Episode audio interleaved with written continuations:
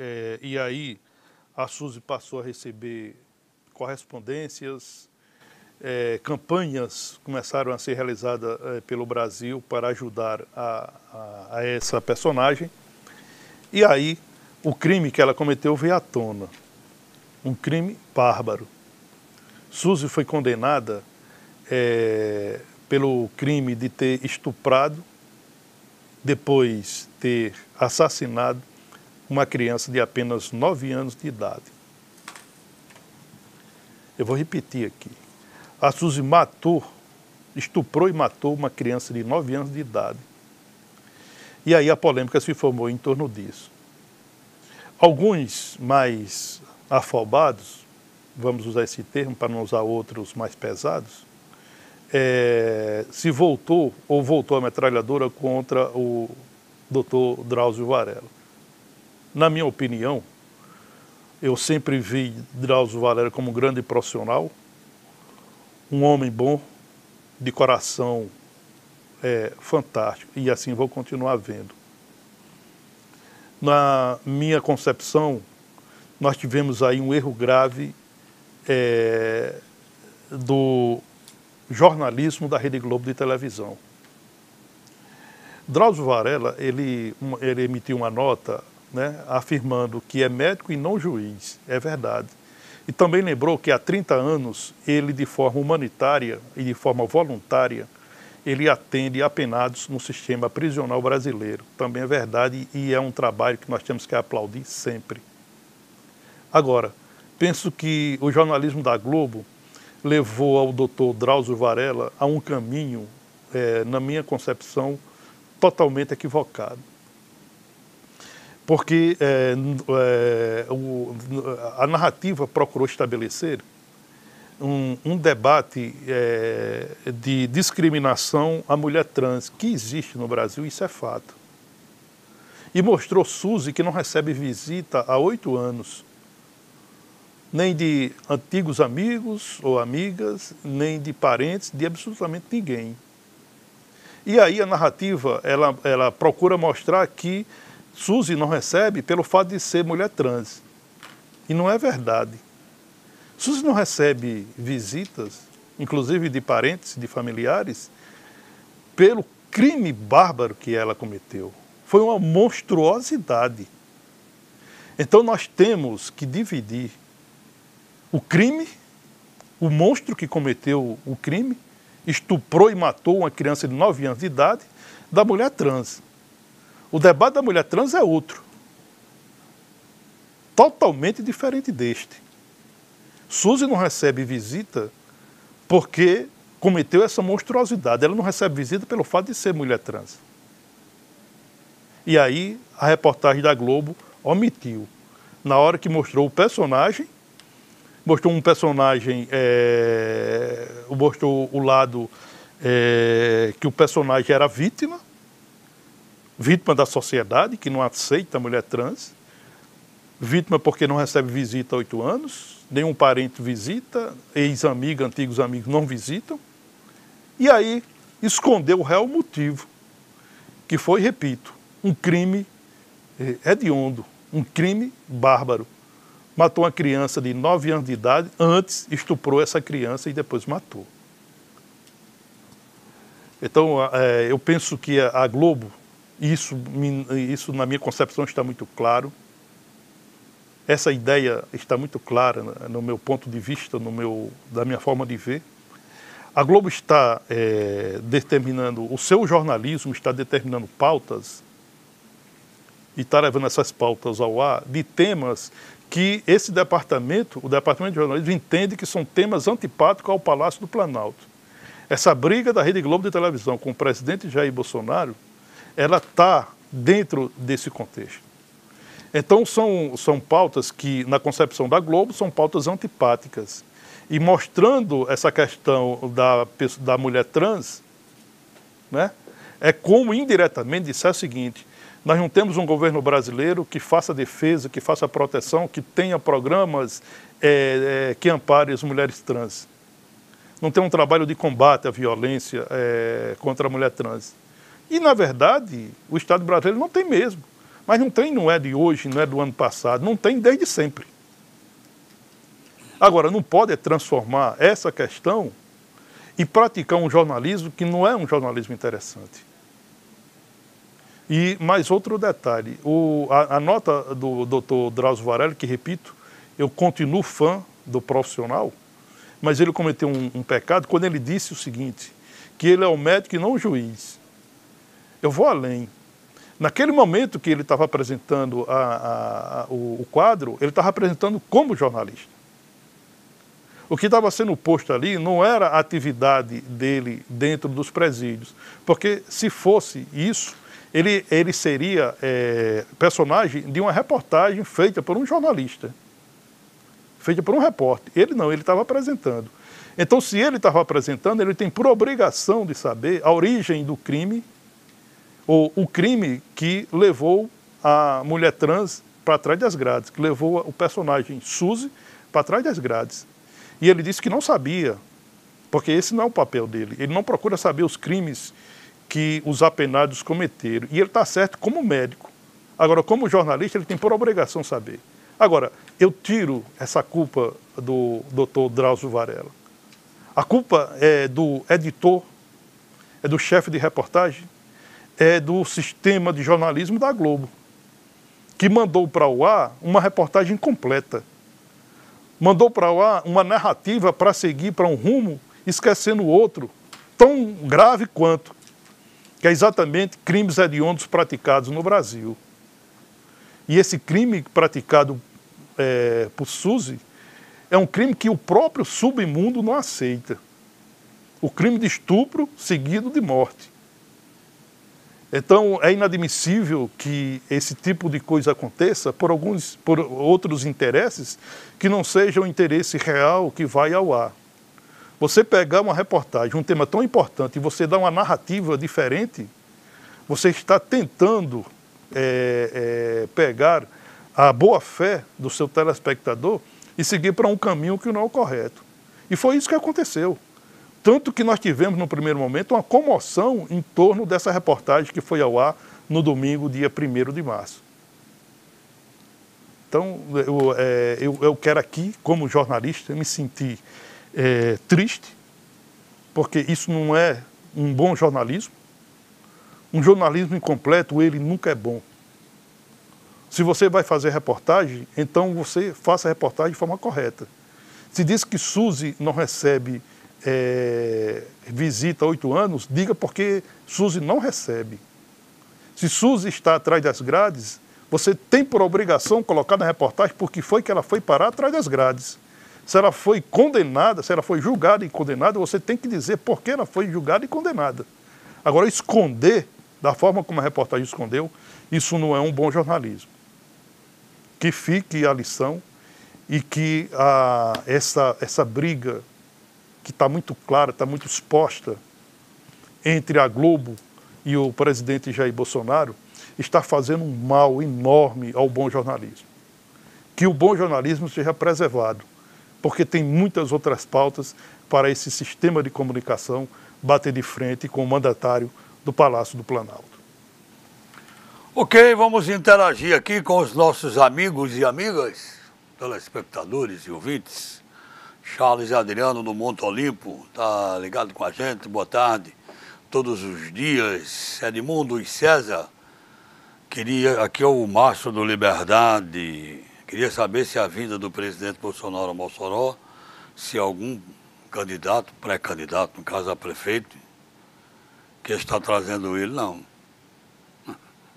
É candidato a prefeito. Nem a prefeita atual que está no cargo está trazendo o presidente, é na agenda presidencial a viagem que foi marcada, viu, meu caro uh, Sidney, lá do Liberdade. Pré-candidato a prefeito, eu lhe digo com toda sinceridade e certeza. Não tem cacife para trazer um presidente da República para a sua cidade. Parabéns a César Santos pela belíssima análise sobre a, a matéria do Fantástico. Tá aí, César, um amigo que mandou aqui, e outro está dizendo o seguinte: aqui é o João Neto. César, Parabéns pela sua volta, você estava fazendo falta. É, estava mesmo, a gente estava no sufoco aqui, sem César, né? Um abraço ao Kleber Fernandes da Silva, lá no alto de uh, São Manuel, a minha querida amiga uh, Neves Formiga, tá ok? Um abraço para você. Os assentamentos estão sofrendo aqui é o seguinte, uh, as, o, o cidadão manda aqui, inclusive, as fotos da estrada do Cajueiro, como ela está, está atolando tudo aqui na estrada. Falo por nós, o assentamento está sofrendo muito. César, é, não é de agora, a estrada do Cajueiro se arrasta, é uma obra cara. Sabemos que o cidadão, que a população que aí reside, como você que postou aqui, amigo, você deve morar aí, sofre uma barbaridade, a estrada desse tempo atolando tudo, os assentamentos sofrendo. Agora, sem querer tirar aqui, passar panos quentes, é porque não é fácil, né, César? Olha, a estrada do Cajueiro, essa é a estrada que liga né, o Rio Grande do Norte ao Ceará, né? a partir ali do, do da comunidade de, do Jucuri, e sobe para o Ceará até BR-116. A estrada do Cajueiro, isso é um, uma, isso é uma luta, né, eu diria, secular, né? Eu, desde que, desde o meu início como repórter, que eu já fiz aí algumas dezenas de reportagens sobre a Estrada do Cajueiro. É, quantas e quantas vezes a Estrada do Cajueiro ela não teve no plano plurianual do governo federal, né? Mais recentemente, essa obra ela foi, inclusive, Edmundo, ela foi licitada um consórcio do Ceará ganhou essa obra, mas a obra não saiu do, do papel porque pegou aquele final, aquela, o final do governo Dilma, né? e aí os recursos não foram é, disponibilizados. Mais recentemente, nós tivemos o deputado federal, é, general Eliezer Girão, fazendo alguma, algum vídeo dizendo que estava conseguindo recursos para finalmente a construção dessa obra e esses recursos não aparecem. Ela continua prevista pelo governo federal. É uma, é uma obra importantíssima para o escoamento da nossa produção, da produção da fruticultura. Né? É uma obra que já deveria estar pronta há pelo menos três ou quatro décadas, mas continua é, do mesmo jeito. Ali foi transformado numa rodovia federal, né? salvo engano é a BR-417, e até aqui o governo federal não leva a termo essa obra. Nós tivemos também, Edmundo, por conta das fortes chuvas que têm banhado a nossa região, é, a paralisação da obra da Estrada do Melão.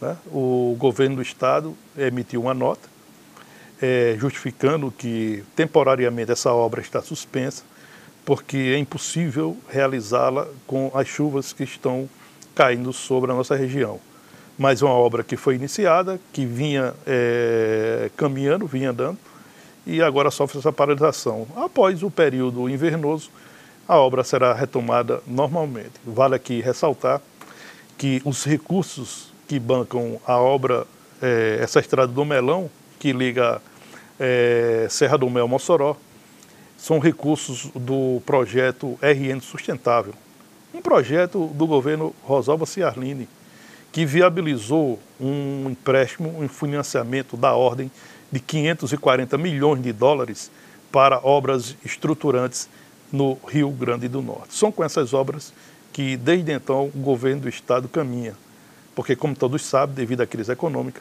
o Estado não tem recursos próprios para investimento.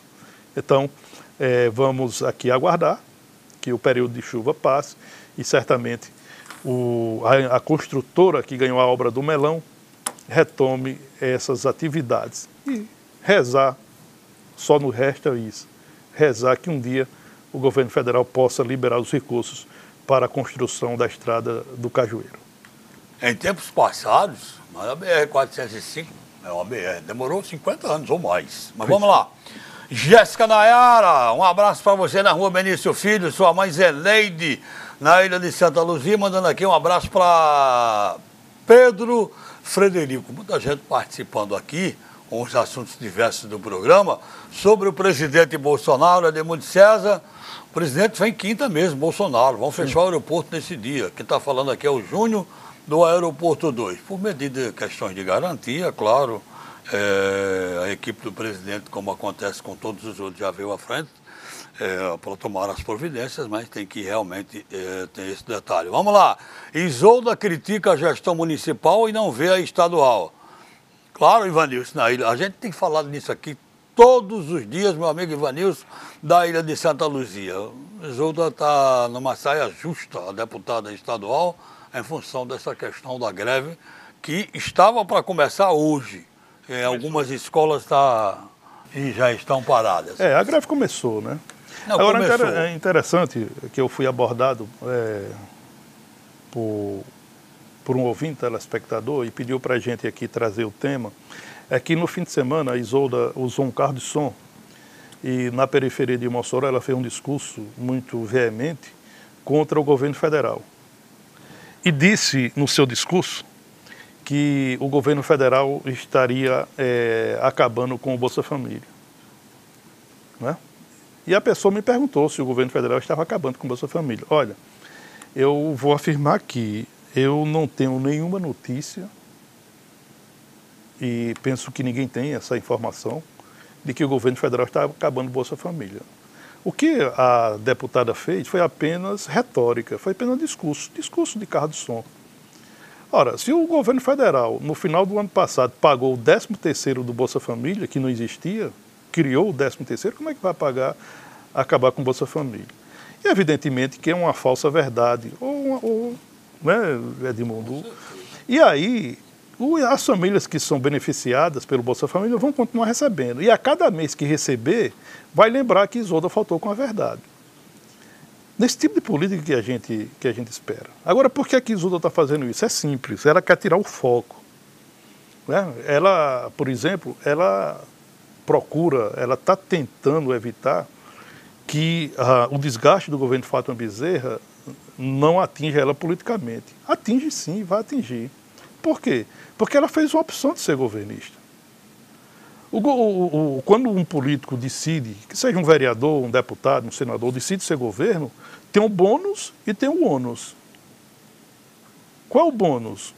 O bônus é receber é, cargos para distribuir com seus, com seus assessores. Isso significa dizer o quê? Para participar do governo. Isolda, Fátima Bezerra, presenteou Isolda com uma secretaria, uma secretaria completa, a CEDRAF. Isolda pegou a, a CEDRAF completa. Você tem aí dezenas e dezenas de cargos que Isolda distribuiu. Isolda pegou o programa do leite. O programa do leite, quem manda em Mossoró é ela. Isolda empregou aí algumas dezenas de assessores, de parentes, de familiares, de sindicalistas, de apoiadores, etc. Esse é o bônus. Qual é o ônus? O ônus é ter que defender o governo. E aí é até engraçado que Isolda deu uma entrevista ao bem informado e competente jornalista Saulo Vale e disse que apoiava a greve dos professores. Peraí, deixa eu, deixa, eu, deixa eu entender. Como é? Isolda apoia a greve dos professores? Apoia como? Apoia como? Isolda está dizendo o quê do governo Fátima Bezerra? Que o governo está sendo cruel com os professores? Que apresentou uma proposta para pagar os 12,84% de reajuste do piso em três parcelas para terminar só em dezembro e dividiu o retroativo em 24 parcelas? para usar um, um, uma brincadeira que está sendo, tá sendo usada nas redes sociais, ela está concorrendo, o governo está concorrendo com as Casas Bahias em número de parcelas? Isoldo está fazendo alguma crítica em relação a isso?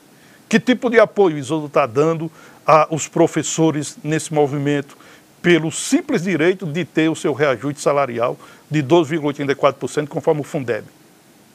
Eu não vi nenhum discurso de Isoldo na Assembleia Legislativa criticando o governo por essa proposta. Eu não vi nenhuma entrevista de Isolda criticando o governo por essa proposta. Que tipo de apoio ela está dando à greve? Era apenas fez um discurso para dizer que está apoiando a greve. Não, não está apoiando. E se pensa diferente, vamos pegar o seguinte: tira a Fátima Bezerra e bota Robson Faria. O que Isolda estaria dizendo hoje do governo Robson Faria? Né? Ela está dizendo o quê? Que Rolls Faria é cruel, que Rolls Faria é perseguidor, que Rolls Faria quer matar professor de fome. Ela não estava dizendo isso? Estava. E o que é que ela está dizendo hoje? Está dizendo que apoia a greve. Como apoia a greve? Que tipo de apoio é esse? Nenhum. É apenas um discurso. Nada mais nada menos. E por que esse discurso? Para evitar que o desgaste do governo é, Bezerra, que é o governo dela, né, traga algum prejuízo político eleitoral, já que ela é pré-candidata a prefeita de Mossoró. Portanto, não tem como você é, atender a dois patrões. Não tem. Não tem como você ficar cantando é, é, que dá uma dubiedade na sua postura. Né? Eu gosto do Juazeiro, mas adoro Petrolina. Não é assim a música? Tem como ela ficar fazendo isso? Eu adoro Juazeiro, eu gosto de Juazeiro, mas adoro Petrolina? Não. Ela adora o governo Fátima Bezerra. Ela não gosta do servidor público. Não tem como ter a mesma coisa. Ou ela é governista ou ela é oposicionista. Era para falar mal do governo Fátima ou para falar o que pensa, se é que pensa. Se era para dizer que o governo Fátima está sendo cruel com a proposta de dividir um retroativo em 24 meses, de pagar um reajuste em três parcelas, terminando só em dezembro, quando em janeiro seguinte já entra o, o, o piso de 2021, ela tem que chegar para a governadora e dizer o seguinte: governadora, tome os seus cargos, eu não quero mais. Toma a CEDRAF, uma secretaria completa, eu não quero mais. Toma o programa do leite, eu não quero mais. Toma os empregos que eu botei no seu governo, eu não quero mais. E agora eu quero, eu vou ficar ao lado dos professores. Se ela fizer isso, aí sim, ela está apoiando a greve dos professores. Qualquer atitude ou postura ao contrário, ela está apenas querendo enganar as pessoas de boa fé. Vamos interagir aqui, muita gente participando, mandar um abraço aqui é, para o nosso querido amigo Canidé, lá do bairro Santo Antônio. Ele disse o seguinte, coloquei Brisa Neto na minha casa só para assistir vocês no canal 76, em minha velha rede. Pensa um negócio bom é assistir o um programa numa rede. Eu que sou fã incondicional de uma rede, mas vamos lá. Tem mais participações aqui. Nosso querido amigo Francileno Góes, grande jornalista da TCM, Diz que o MST voltou um a inter... Francileno. Grande Francileno, nosso querido Caralbense Francileno. Competente e ser humano ímpar. Show de bola. O MST volta a interditar duas BR no Rio Grande do Norte. Será que tem a ver com a venda do presidente? E parabéns, César, pelo comentário inicial. Ou informação hoje que realmente, mas tinha também, teve o problema de um acidente de uma carreta em Mossoró, a certa altura. Ele Mossoró, interditou mesmo, Edmundo. Agora o MST também está neto. Deixa eu ver aqui. É, deixa eu ver. Parabéns, César, é o Domingos Peixoto, pelo comentário. É, subcandidato a prefeito de Mossoró, com Bolsonaro, com certeza vai aparecer algum que fica do lado dele. É, Rosalba, como prefeita, vai estar também, né? E tem gente que vai ficar ao lado do presidente tentando, é, com isso, ganhar alguma coisa, claro, né? Falando aqui em política, com a sua, a sua popularidade bastante alta. Enoque, vocês acham que Isolde de fato vão recepcionar o presidente? Será que haverá manifestações por parte dos esquerdistas da, da UFESA? Estou pegando uma pergunta de cada vez. Enoque, Hermes da UFESA, a bancada sabe se há esperança de duplicar a BR-110 desde a delegacia do Alto São Manuel até o Van Rosário? Iria beneficiar muitos bairros. É verdade, amigo, mas isso aí não está marcado agora. Oh, vamos lá, César. Flamengo não perde mais. Não, boa tarde. Um grande abraço. Carlos, é, isso, pronto. César, essa questão aqui, eh, você ia falar do MST? É, vamos por parte, né? É, hoje uma manifestação logo cedo pela manhã, o MST, né, os, os manifestantes do Movimento Sem Terra, interditar as BR 304, né, a altura ali de, de, de, é, de Iel Marinho, naquela entrada para Iel Marinho, né, já depois de Santa Maria, sentido Mossoró Natal, e também eles interditaram a BR 406, a altura da cidade de João Câmara. Ah, qual o motivo? Segundo os manifestantes, é para celebrar o Dia Internacional da Mulher, transcorrido ontem. Olha o motivo simplesmente duas BRs, a 304 importantíssima, né? a, a, região oeste, a região central, Vale do Açu, Salineira, toda o, o é, toda essa região, essas regiões utilizam essa rodovia federal para chegar até a capital do estado. E aí amanheceu o dia interditado. Até o final da manhã, a Polícia Rodoviária Federal estava negociando com os manifestantes para liberar o trânsito nessas duas rodovias federais.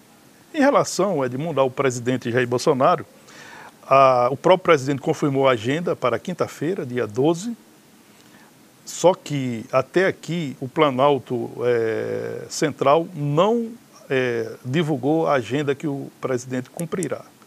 Sabemos apenas de alguns compromissos. O primeiro deles é na cidade de Areia Branca. O que é que o presidente vai fazer lá? O presidente vai assinar um documento importantíssimo para a, a, a produção é, da cassinicultura potiguar, né? Esse é, a produção também de atum. O, esse documento, por exemplo, permite que os criadores de camarão possa importar matizes de camarão. Isso é, um, isso é um, um, uma reivindicação antiga da, dos, dos produtores, dos cassinicultores do Rio Grande do Norte. Né? A Associação Norte Rio Grandense de Criadores de Camarão, a ANCC, já reivindicava há algum tempo. O presidente vai assinar esse documento na cidade de Areia Branca. Em Mossoró, é, o presidente vem com o ministro Sérgio Moro, Veio também, acompanhando também a ministra uh, da Agricultura, Tereza Cristina, e o ministro do Desenvolvimento Regional, o Rogério Marinho. Sérgio Moro entregará é, viaturas para a Polícia Civil. Penso que dessa vez não, não vai ter aquela coisa do governo do Estado fazendo a propaganda que essa é uma ação do governo do Estado. É, também o presidente da República inaugura oficialmente a superintendência da Caixa Econômica Federal. E aí o cidadão pode perguntar, mas o presidente da Caixa, o Pedro Guimarães, esteve em Mossoró no sábado para inaugurar essa superintendência. É, o Pedro Guimarães realmente esteve na Caixa, mas na realidade a, a inauguração oficial da Superintendência Regional de Mossoró será na quinta-feira pelo presidente Jair Bolsonaro. O que foi que o presidente da Caixa então fez em Mossoró. Aqui ele lançou a 48ª edição do programa Caixa Mais Brasil. Esse programa é importantíssimo sob o ponto de vista econômico. Por quê? Porque esse programa oferece taxas especiais para a contratação de crédito de pessoa física e pessoa jurídica, além de vantagens em projetos de habitação. O objetivo desse programa é fomentar é, o desenvolvimento das economias locais. Então, é um programa importante que Mossoró recebeu a partir de sábado, é, com o lançamento feito pelo presidente da Caixa, o Pedro Guimarães. E aí, para a gente entender, Edmundo, a importância de Mossoró ter uma superintendência regional, e vai ter, e passa a ter, e o presidente Jair Bolsonaro vai inaugurar isso oficialmente na quinta-feira, é que todos os projetos, todos, de Mossoró e da região, região central, região salineira, região oeste, médio oeste, alto oeste, todos esses projetos é, em programas oferecidos pela Caixa poderão ser definidos na Superintendência de Mossoró. Antes, você teria que ir para Natal. Agora você resolve aqui. Então você vai dar uma maior resolutividade a projetos, por exemplo, do Minha Casa Minha Vida, a projetos na área, né, principalmente em área de habitação.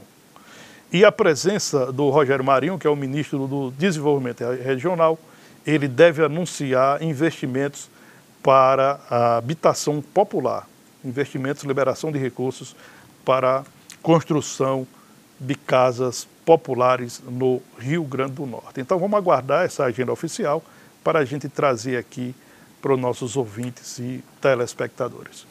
Ok, olha, o Salimundo, a BR, a estrada do Cajueiro é 427, não é 417. 427, ou eu, o César que disse aqui, desculpa Fui aí, está consertando. Obrigado aí pela... Foi um, um, ou eu você que disse, eu não me lembro Fui mais eu. não. Foi você? Foi. Está aqui, Edmundo, é o seguinte, uh, o reajuste dos professores, sobre o reajuste dos professores, tem dinheiro para reajustar 16,38 dos desembargadores do Estado, mas não tem dinheiro para reajustar 12,84% dos professores, o que é uma contradição muito grande.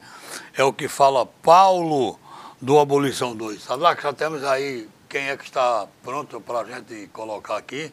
Daqui a pouquinho é Laíre Neto, é? Enquanto prepara aí, é? Você me avisa, nos avisa aí, tá ok? Vamos, Entendi, é. Esse discurso aí, esse. Esse é, do reajuste? É, esse era o discurso de Fátima Bezerra até chegar ao governo. Né?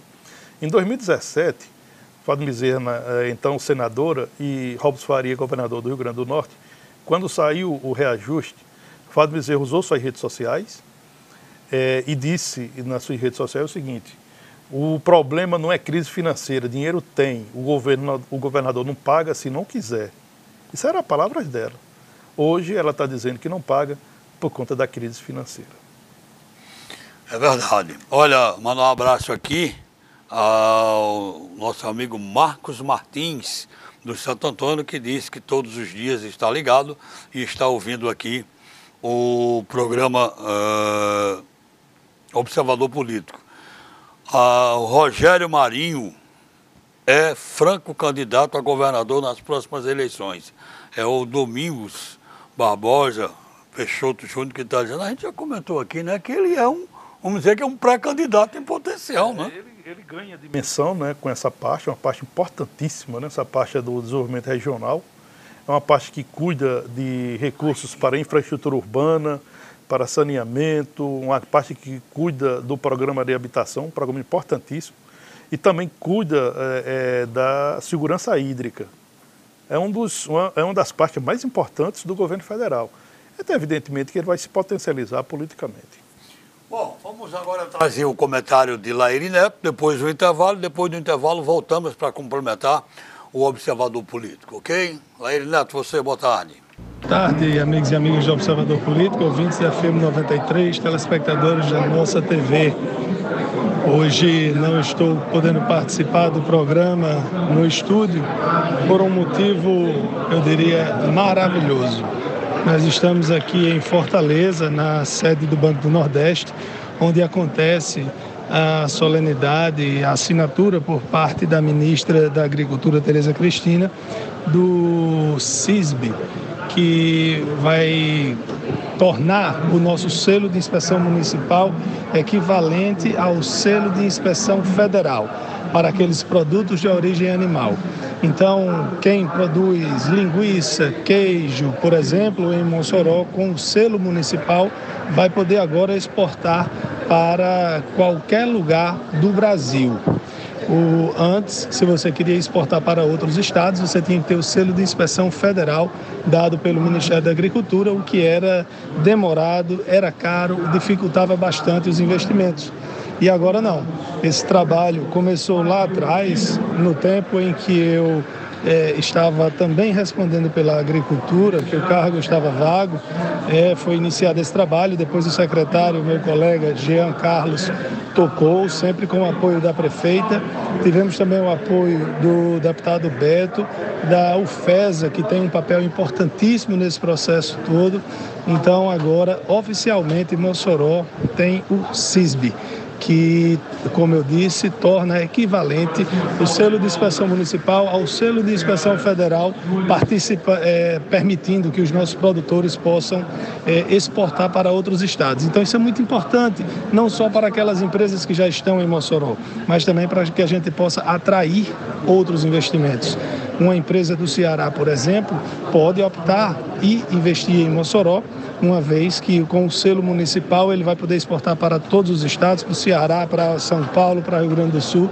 E um detalhe importante, Mossoró é a única cidade das regiões Centro-Oeste, Norte e Nordeste, veja só, três regiões do país, Mossoró é apenas, apenas a única cidade nessas três regiões a ter esse selo a ter essa equivalência. Mais um ponto importante para o desenvolvimento da nossa cidade, trabalho feito a muitas mãos, mas sem dúvida alguma a Prefeitura de Mossoró tem aí o papel é, que definiu essa conquista para Mossoró. Nossa participação de hoje era essa. Amanhã espero poder participar diretamente do estúdio com vocês. Né? Então, uma boa tarde a todos, uma semana maravilhosa e até amanhã, se Deus quiser.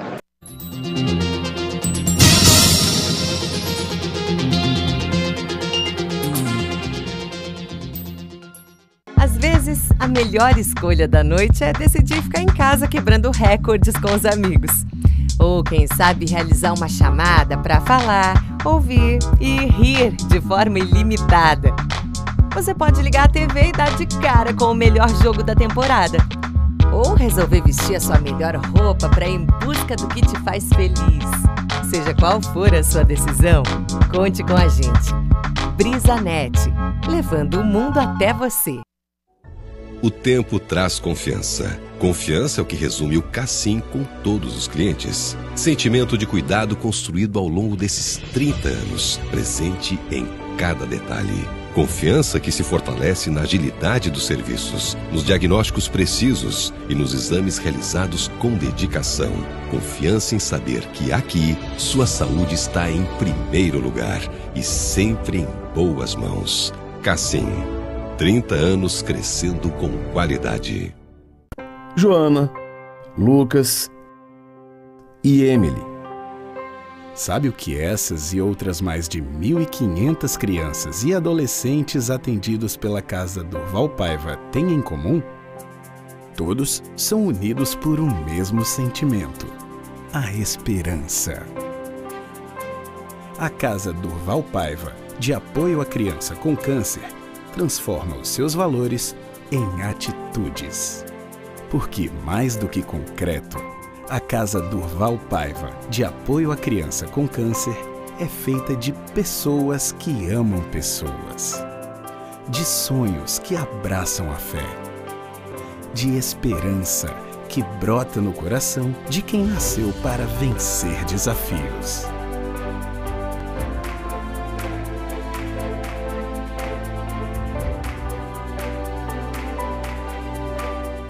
Você pode ajudar ao Hospital Infantil Varela Santiago comprando Natal Cap e cedendo o direito de resgate. Faça parte desse cuidado que ajuda as nossas crianças. Olha, Chiquinho, domingo vai ter gente aumentando a garagem. Verdade, Gabi, porque são quatro mob no Natal Cap. Quatro mob só no quarto sorteio. E mais 6 mil no primeiro sorteio, 10 mil no segundo e no terceiro sorteio. São quatro, quatro mob zerinho no quarto sorteio. 20 giros da sorte de mil reais cada e um giro extra de 5 mil reais. Quer ganhar? Compre já! Ganhe mais com a TCM. Dê um up na sua conexão. Ganhe mais velocidade e garanta três aplicativos que vão da educação à diversão por um preço que cabe no seu bolso. Na TCM é assim: muito mais velocidade e conteúdo para curtir como quiser. Mais conexão, mais vantagem e mais conteúdo. Só assinante TCM tem vantagens exclusivas. Para mais informações, 84 3315 0710. TCM Telecom sempre à frente com você. As lojas Mister Capas, sempre com grandes promoções para você. Capas, películas e acessórios para o seu celular ou tablet. Além de uma variedade gigantesca de produtos e agora também com celulares em até 10 vezes sem juros e baterias originais com um ano de garantia. Carregadores por apenas 9,99. Fones de ouvido apenas 9,99. Cabos USB, apenas 5,99. Capas para tablets, apenas 9,99. Venha conhecer o Paredão Mr. Capas, vizinho à loja da Augusto Severo, com capas a partir de 2,99. Lojas Mr. Capas, a maior do estado.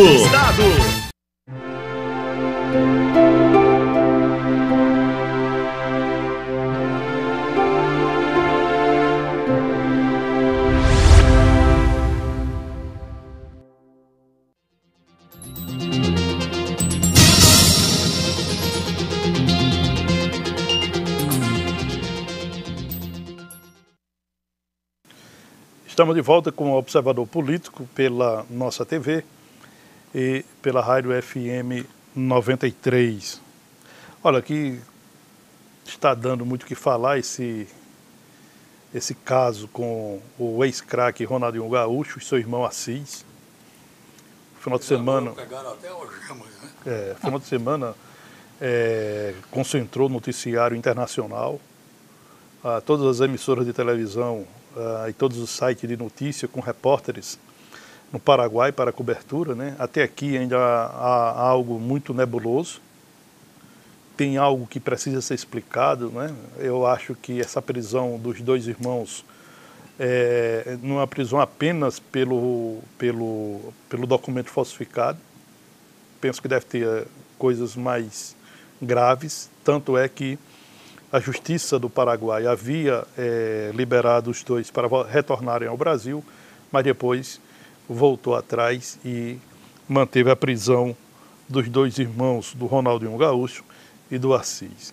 Agora, esse episódio, Edmundo, é, ele cria duas situações, assim, eu diria que é, situações delicadas. Né? A primeira para o governo federal, o governo federal escolheu Ronaldinho Gaúcho para ser um embaixador do turismo. Né? E aí você tem um embaixador do turismo, uma atividade importantíssima para a economia eh, do país. Um, um, um, embaixador, uma personalidade que está atrás das grades, como é que você vai representar bem o seu país lá fora com uma figura passando por tal situação. E a segunda questão é a Rede Globo.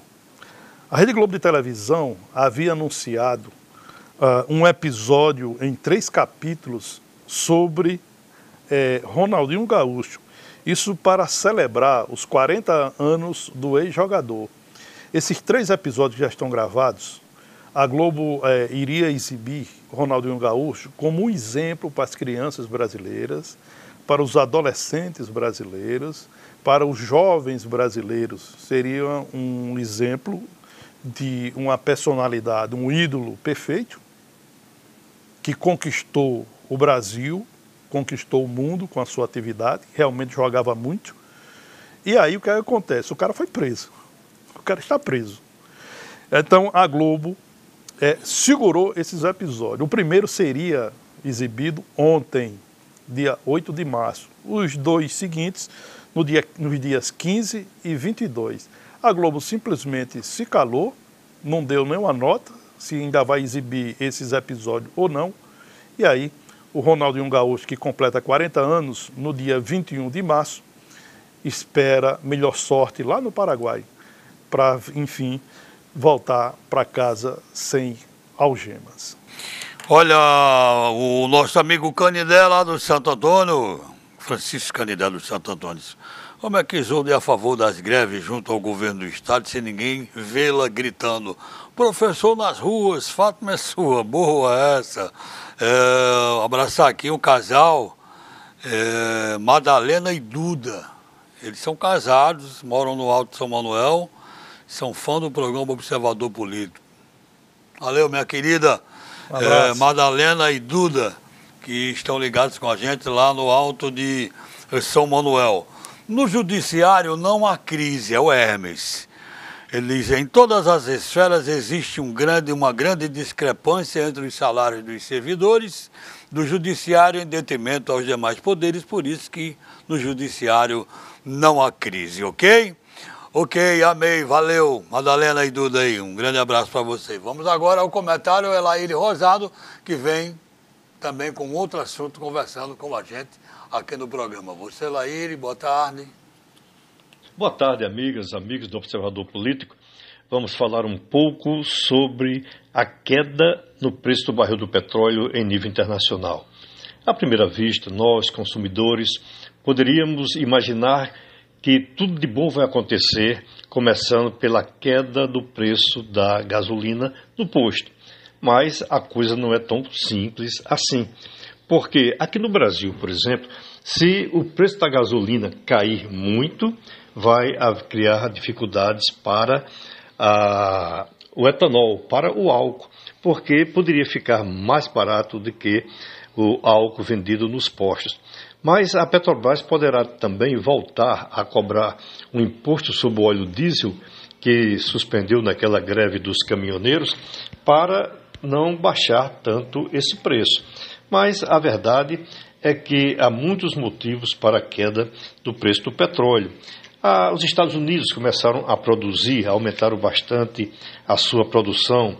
O Iraque também aumentou imensamente a sua produção. O Irã, depois que terminou o embargo dos cinco países mais ricos, aumentou também a oferta do petróleo. O pré-sal no Brasil também contribuiu para isso.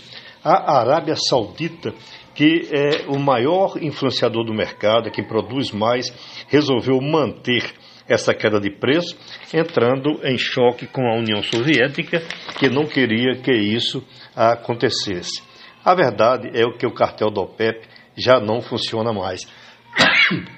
E por isso é que os países estão ofertando independentemente essas quantidades e aqui no, no Brasil nós terminaremos também sendo beneficiados de alguma maneira, mesmo que não seja de imediato. A Petrobras poderá não querer diminuir os seus rendimentos, mas será forçado a isso porque também adota a política do preço internacional do petróleo. Vamos aguardar mais uns dias para ver. Depois tem um detalhe: essa queda não é definitiva, pode passar uns dias num preço inferior e depois voltar. Era isso que eu queria dizer. Muito obrigado a todos e até a próxima oportunidade. Ok, o nosso amigo, obrigado Laírio, o nosso amigo Antônio Hermínio, estou na escuta e quero daqui parabenizar a prefeita Rosalba Serlene, que na última sexta-feira entregou mais duas ambulâncias para o SAMU. Agora são 11 no total. Valeu, Antônio Hermínio. Um grande abraço aí para você. O Valnei está dizendo o seguinte: gostaria de saber se as viaturas alugadas da polícia vão ser devolvidas, pois chegaram várias novas doadas pelo governo federal. Você sabe como é esse procedimento? Chegam novas, aí as que estão alugadas são devolvidas ou permanecem? Olha, não sei, não tenho é. informação sobre. Eu sei que as novas viaturas da Polícia Militar, elas foram entregues há 10 dias, né, naquele evento lá em Natal. Ah, tem agora 16 viaturas da Polícia Civil que o próprio ministro Sérgio Moro estará em Mossoró para fazer entrega. Essa entrega acontecerá na quinta-feira, como a gente já noticiou aqui no início do programa.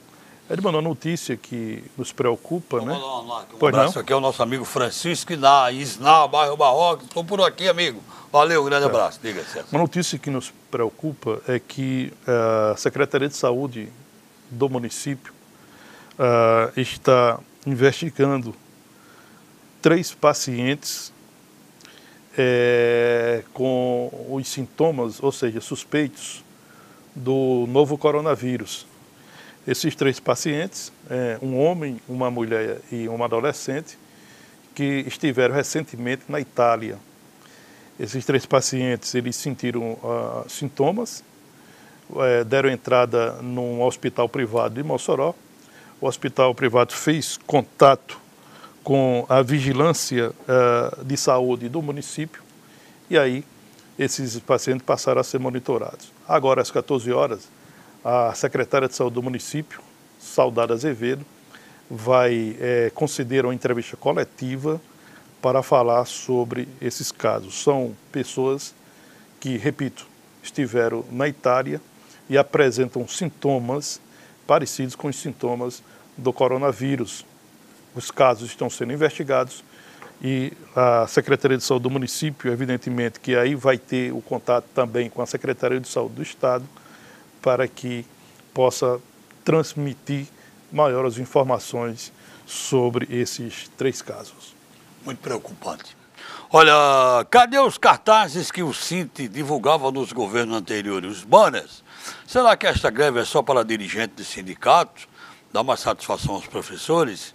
É greve em branco, greve branca, pois não tem protesto nas ruas. Até a imprensa que até pouco tempo defendia a educação está calada. Já falou sobre isso aqui o sindicato uhum. é, está acuado. Tá. Ah? E teve até um episódio, é, isso é um episódio bem de bastidores mesmo. Na Assembleia Geral dos Professores, que aconteceu na quinta-feira, na quarta-feira, perdão, dia 4, no Colégio Winston Churchill, em Natal, a, a orientação da direção do SINT, do Sindicato dos Trabalhadores em Educação do Rio Grande do Norte, era de que é, convencesse nessa Assembleia para adiar para o dia 16, ah, para o dia 12, perdão, o indicativo de greve.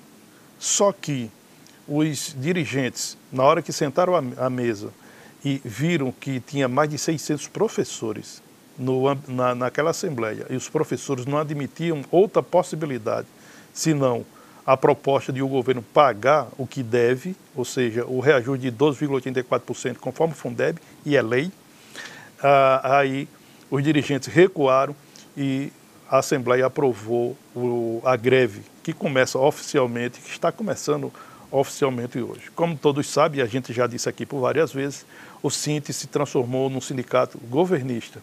O Sinte é, recebeu cargos do governo, indicou todos os diretores de Direx, 16 Direx, também os principais cargos da pasta da educação, e o Sinte hoje defende muito mais o governo do que a categoria. Isso é fato e é fato e é notório. O Cinti, nesse episódio, está tentando é, um, ser uma espécie de ponto de equilíbrio entre o governo e os professores para que possa, se, possa atenuar e possa buscar uma saída. Eu, particularmente, Edmundo, e aí nós já estamos na reta final do programa, eu sou a favor de que se encontre a melhor solução. A greve, nesse momento, início do ano letivo, para os jovens do ensino fundamental, do ensino médio, da rede estadual de ensino, ela é cruel. É muito ruim. Então nós temos que é, torcer e acreditar que é possível que a categoria, que o governo possa encontrar a melhor solução, que o governo possa melhorar a sua proposta, que a categoria possa ceder mais um pouco e que essa greve possa é, ser revista para que esses jovens alunos da rede estadual do ensino não seja prejudicado por uma paralisação. Olha, sobre as viaturas, elas não serão devolvidas, porque existe um contrato com a empresa locadora e não pode ser quebrado antes do prazo. Obrigado aí pela informação, portanto, elas não serão é, devolvidas. Obrigado aí. Só para ilustrar, o, ah. o investimento do governo federal na segurança pública do Rio Grande do Norte é de 115 milhões de reais. 115 milhões de reais. É o maior investimento da história do governo federal é, para o Rio Grande do Norte na área de segurança. Investimento de 150 milhões de reais. Investimentos em viaturas, em coletes balísticos, em munição, armas e também é, na qualificação dos profissionais, dos agentes da segurança pública. Não há registro na história que um governo federal tenha feito um investimento de tal envergadura no estado do Rio Grande do Norte. Olha, finalzinho aqui, César, pode fazer o sorteio. O Domingos uh, Barbosa Júnior está dizendo tem mais de 40 viaturas da Polícia Civil no pátio da concessionária, próximo ao Hotel Termas. As locadas só serão desenvolvidas se o Estado não puder manter. E diz que tem um outdoor junto ao Termas equiparando Fátima e, a, e Bolsonaro no que tange a reforma da Previdência. Obrigado aí pela participação. César, quem ganhou o livro Don Quixote? Jordana Lima. Jordana Lima, irmã da Morgana, tá? Já ganhou aqui, voltou a ganhar. Valeu, Jordana. Pode, você sabe como pegar, passa um zap pra gente, ok? Boa tarde. Até amanhã. Olha, eu vou encerrar o programa de hoje, o primeiro da semana, trazendo Chico Xavier. Cada boa ação que você pratica é uma luz que você acende em torno dos próprios passos. Uma boa tarde a todos e até amanhã.